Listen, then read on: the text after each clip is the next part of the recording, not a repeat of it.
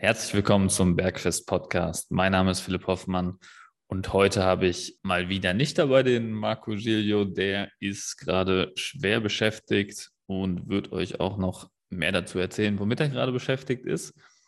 Deswegen habe ich heute die Ehre, das ähm, nächste Thema bezüglich der Trainingsparameter alleine durchzuführen. Und es geht heute ums Tempo. Es kann sehr gut sein, dass wir noch eine zweite Folge mit Markus Inputs zu diesem Thema hinten dranhängen werden. Dann habt ihr sozusagen zwei halbe Folgen ähm, zum Thema Tempo. Und dann habt ihr somit wieder eine vollständige Folge von uns beiden zum Thema Tempo.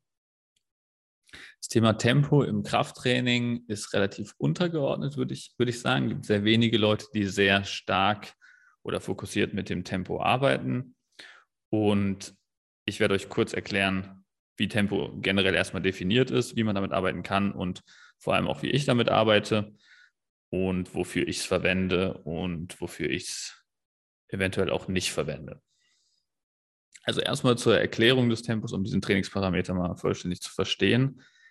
Es sind im Prinzip vier Zahlen, die deine Bewegungsgeschwindigkeit während einer einzelnen Wiederholung in einem Satz definieren. Ja? Also wenn du Krafttraining durchführst, bewegst du ja in der Regel ein Gewicht, entweder dein Körpergewicht oder eine Hantel oder irgendwas in der Richtung. Und du bewegst diese Hantel oder dieses Gewicht in einer gewissen Geschwindigkeit.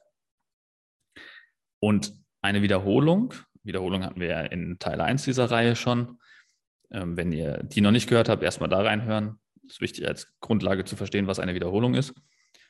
Wenn ihr Wiederholung schon verstanden habt, dann versteht ihr sicherlich auch, dass eine Wiederholung in verschiedene Bereiche sich untergliedern lässt. Das ist zum einen das Anheben des Gewichts, zum anderen das Runterlassen des Gewichts. Und dann könnte man noch eine Pause oben machen, also wenn man das Gewicht angehoben hat, pausieren und dann, wenn man das Gewicht runtergelassen hat, pausieren. Diese vier unterschiedlichen Stati einer Wiederholung kann man definieren und die kann man jeweils auch mit einem gewissen Tempo durchführen. Das heißt also, wenn ich jetzt zum Beispiel Liegestütz als Beispiel nehmen würde, dann ist das Hochdrücken ein Teil der Bewegung, das oben halten ein Teil der Bewegung, das wieder runterlassen ein Teil der Bewegung und das unten halten ein Teil der Bewegung. Und das kann man jetzt per Definition mit vier Zahlen beschreiben.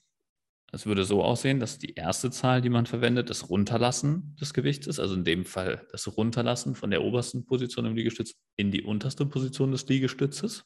Das wäre sozusagen die erste Zahl und man würde dann in Sekunden angeben, wie lange man diese Ablasszeit definiert. Ja? Also ich könnte jetzt zum Beispiel sagen, ich lasse mich vier Sekunden von der obersten Position in die unterste Position ab. Das heißt also, ich gehe in die oberste Position des Liegestützes und zähle dann vier, drei, zwei, eins 0 runter, bis ich in der untersten Position angekommen bin. Die nächste Zahl würde dann beschreiben, wie lange ich in dieser untersten Position verweile. Sagen wir, ich pausiere zwei Sekunden unten, dann würde ich diese Zahl mit 2 benennen. Und dann drücke ich mich zum Beispiel drei Sekunden wieder hoch. Also dann zähle ich 1, 2, 3 wieder nach oben. Das wäre dann die dritte Zahl, die sozusagen die Geschwindigkeit oder die Dauer des nach oben Drückprozesses beschreibt. Und dann, wie lange ich oben Pause mache oder wie lange ich oben halte, sozusagen gibt die vierte Zahl an. Dann haben wir vier Zahlen, die die komplette Wiederholung beschreiben. Was natürlich da jetzt rausfällt, ist eine sogenannte Time under Tension oder Zeit unter Spannung, weil wenn ich diese Gesamtdauer, also jetzt habe ich als Beispiel genommen, vier Sekunden runter, zwei Sekunden unten halten, drei Sekunden hochdrücken und oben habe ich jetzt eben noch gar nichts angegeben, sagen wir mal, oben halte ich eine Sekunde, dann habe ich vier plus zwei sind sechs, plus drei sind neun, plus 1 sind 10 Sekunden für eine Gesamtwiederholung. Und das gibt sozusagen pro Wiederholung eine Zeitunterspannung von 10 Sekunden. Wenn ich jetzt acht Wiederholungen zum Beispiel mit diesem Gewicht durchführen würde, dann wären das 8 mal 10 Sekunden, also 80 Sekunden Zeitunterspannung für diesen gesamten Satz. Warum ist diese Zeitunterspannung so interessant? Weil man kann die Zeitunterspannung auch dafür nutzen, das Ziel so zu definieren, wie wir es in der ersten Folge für die, für die Wiederholung definiert haben. Ja, also je nachdem, was du mit deinem Krafttraining erreichen willst, kannst du das auch über die Time under Tension definieren. So wäre zum Beispiel eine Time under Tension von 1 bis 20 Sekunden für den gesamten Satz eher Relativkraft oder Maximalkraftlastig. Also du wirst dadurch vor allem deine Kraft steigern können. Eine Time under Tension zwischen 20 und 40 Sekunden wird eher Richtung funktionellen Muskelaufbau gehen, also eine gleichzeitige Kraftsteigerung und Muskelvergrößerung. Eine Zeit, also eine Time under Tension zwischen 40 und 70 Sekunden ist dann eher im Bereich der reinen Hypertrophie angesiedelt, also dass man wirklich den Muskel hauptsächlich von seinem Querschnitt her vergrößert, ohne das Ziel zu haben, wirklich viel stärker zu werden.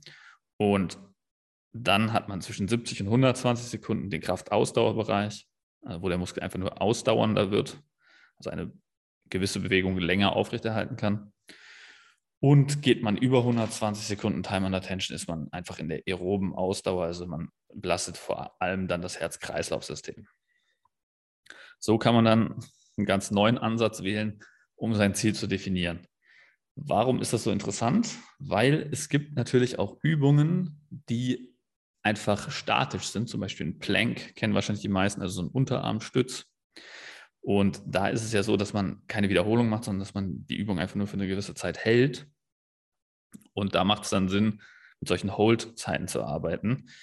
Und dann kann man zum Beispiel sagen, wenn man jetzt Plank, gut, ist eine sehr leichte Übung für die meisten Leute, das macht jetzt nicht so viel Sinn, die im Maximalkraftbereich Körpergewicht zu trainieren. Da müsste sich dann wahrscheinlich jemand draufsetzen oder man müsste eine ähm, Advanced-Variante vom Plank machen, ja, damit das schwerer wird, damit man in diesen Bereich kommt. Aber dann kann man darüber halt auch das Ziel dieser Übung definieren, was ja über den Wiederholungsansatz nicht möglich ist. Im Bereich Calisthenics findet dieses Konzept noch mehr Anwendung, weil man da sehr viele statische Elemente hat, wie eine Human Flag zum Beispiel, ein Front Lever, Back Lever, Planche. Für alle Leute, die das jetzt, ähm, denen das jetzt gar nichts sagt, die werden sich wahrscheinlich auch nicht für den Sport Calisthenics interessieren. Ähm, da einfach mal kurz weghören oder wenn ihr es interessant findet, generell dieses statische Training oder vielleicht auch Training mit dem eigenen Körpergewicht, würde ich euch auf jeden Fall empfehlen, mal Calisthenics zu googeln oder auf YouTube einzugeben. Sieht auch sehr spannend aus. Diese Bewegung ist eigentlich im Prinzip eine Kreuzung aus Turnen und Krafttraining. Macht das Ganze ein bisschen vielseitiger und spannender, ähm, bringt so einen gewissen Spaßfaktor mit rein und macht halt Krafttraining ohne Fitnessstudio so ziemlich überall möglich mit sehr wenig Equipment. Also wenn ihr euch jetzt für Calisthenics interessieren solltet, könnte man da nochmal tiefer reingehen. Könnt ihr uns gerne mal Feedback zu geben. Dann können wir auch eine Folge dazu mal machen, wo ich das im Detail mal erkläre, weil ich auch sehr viel selbst im eigenen Training Calisthenics betreibe und mit den Kunden, die genug Kraft entwickelt haben und ihr Körpergewicht schon weitestgehend reduziert haben, arbeite ich auch sehr gerne an Calisthenics-Elementen, weil es halt einfach eine perfekte Kombination ist, weil du musst dein Körpergewicht auf jeden Fall im Griff haben, um diese Elemente überhaupt ausführen zu können, weil je schwerer du bist, desto schwerer wird die Übung und je schwächer du bist, desto schwerer wird die Übung. Ja, ist eine schöne Kombination einfach. Zurück zur Time and Attention beziehungsweise zum Tempo bei diesen Calisthenics-Elementen hast du halt wirklich sehr viel statische Übung. Das heißt, du musst dein Training über genau diese Time and Attention strukturieren. Das heißt, wenn ich jetzt zum Beispiel ähm, ein Backlever oder irgendein Element aus dem Calisthenics, was statisch ist, trainieren möchte, muss ich mich ja auch entscheiden. Möchte ich das machen, um Muskeln aufzubauen? Muss ich, möchte ich das machen, rein um die Kraft zu steigern, um diesen Skill möglichst schnell ähm, von der Kraft her zu entwickeln und dann entweder komplett zu meistern oder einfach länger halten zu können. Darüber steuere ich dann sozusagen die Time and Attention, die ich pro Satz einsetzen würde. Also ob ich einen Human Flag jetzt versuche für 8 Sekunden zu halten oder für 30 Sekunden zu halten, geht dann danach, in welchem Bereich diese Time and Attention dann liegt.